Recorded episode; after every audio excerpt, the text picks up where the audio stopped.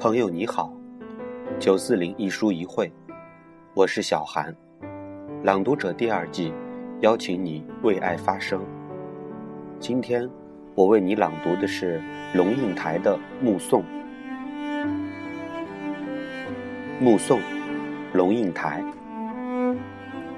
花安上小学第一天，我和他手牵着手，穿过好几条街，到维多利亚小学。九月初。家家户户院子里的苹果和梨树都缀满了拳头大小的果子，枝丫因为负重而沉沉下垂，跃出了树篱，勾到过路行人的头发。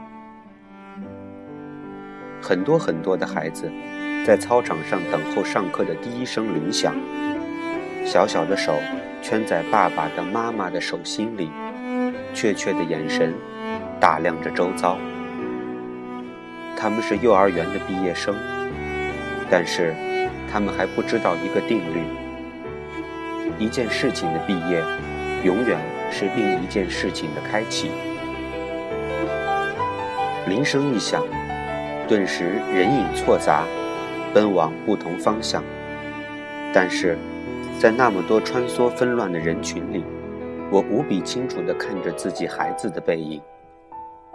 就好像在一百个婴儿同时哭声大作时，你仍旧能够准确听出自己那一个的位置。华安背着一个五颜六色的书包往前走，但是他不断的回头，好像穿越一条无边无际的时空长河。他的视线和我凝望的眼光隔空交汇。我看着他瘦小的背影消失在门里。十六岁，他到美国做交换生一年，我送他到机场。告别时照例拥抱，我的头只能贴到他的胸口，好像抱住了长颈鹿的脚。他很明显的在勉强忍受母亲的深情。他在长长的行列里等候护照检验，我就站在外面，用眼睛跟着他的背影一寸一寸往前挪。终于轮到他，在海关窗口停留片刻，然后拿回护照，闪入一扇门，疏忽不见。我一直在等候，等候他消失前的回头一瞥。但是他没有，一次都没有。现在，他二十一岁，上的大学正好是我教课的大学。但即使是同路，他也不愿搭我的车；即使同车，他戴上耳机，只有一个人能听的音乐，是一扇紧闭的门。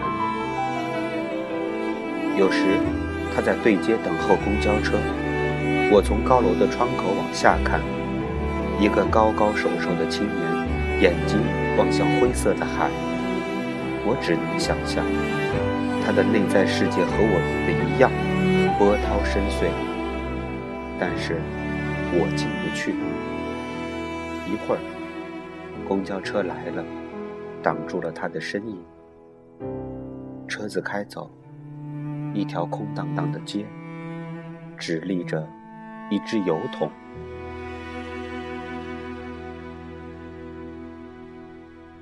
我慢慢的、慢慢的了解到，所谓父母子女一场，只不过意味着，你和他的缘分，就是今生今世不断的在目送他的背影渐行渐远。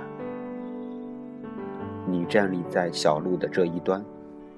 看着他逐渐消失在小路转弯的地方，而且，他用背影默默告诉你，不必追。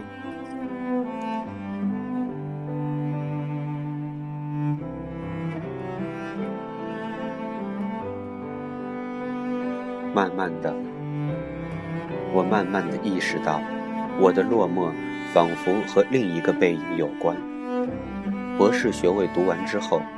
我回台湾教书，到大学报道第一天，父亲用他那辆运送饲料的廉价小货车长途送我。到了，我才发觉，他没开到大学正门口，而是停在侧门的窄巷边。卸下行李之后，他爬回车内，准备回去。明明启动了引擎，却又摇下车窗，头伸出来说：“女儿，爸爸觉得对不起你。这种车子实在不是送大学教授的车子。”我看着他的小货车小心地倒车，然后噗噗驶出巷口，留下一团黑烟。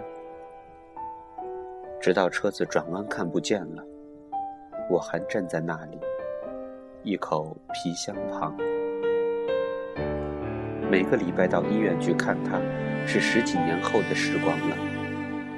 推着他的轮椅散步，他的头低垂到胸口。有一次，发现排泄物淋满了他的裤腿，我蹲下来用自己的手帕帮他擦拭，裙子也沾上了粪便。但是我必须就这样赶回台北上班。护士接过他的轮椅，我拎起皮包，看着轮椅的背影，在自动玻璃门前稍停，然后没入门后。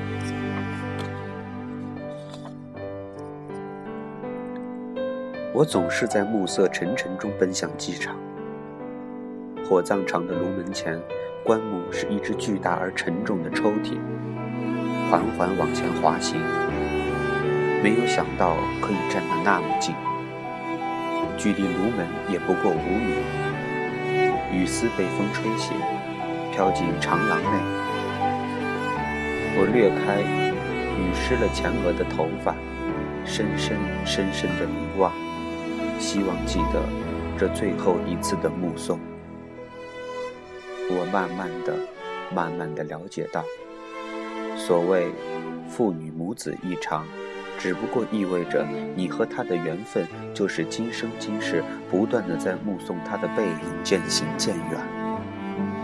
你站立在小路的这一端，看着他逐渐消失在小路转弯的地方，而且。